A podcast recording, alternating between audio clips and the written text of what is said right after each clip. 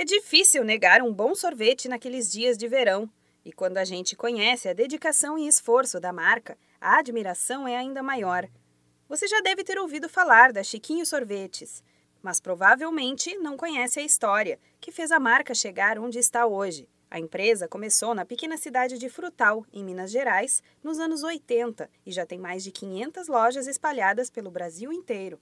Isaías de Oliveira é o sócio-presidente do grupo CHQ, gestora da marca Chiquinho Sorvetes. No auge dos seus 20 anos, ganhou do pai uma loja para administrar. Mal sabia ele que ali nascia uma das maiores marcas do segmento no Brasil. Até 2010, a família abriu cerca de 80 lojas pelo país. Depois, eles começaram a rede de franquias, que teve um crescimento médio de 30% ao ano.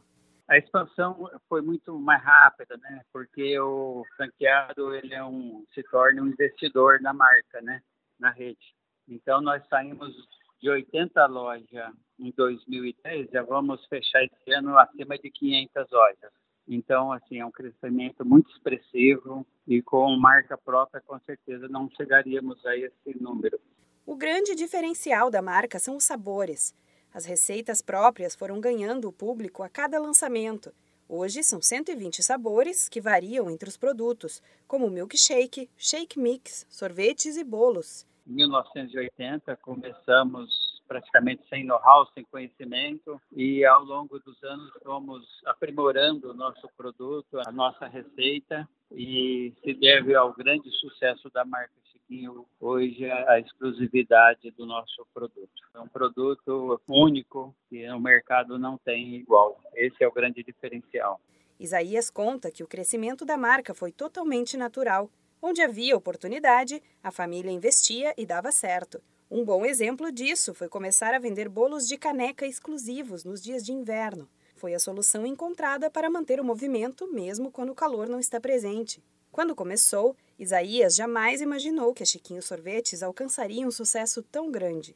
Para inspirar quem pensa em começar um negócio em breve, o empreendedor afirma que foco e planejamento são fundamentais. Você tem que fazer um planejamento e entrar com foco, porque senão se você se perde.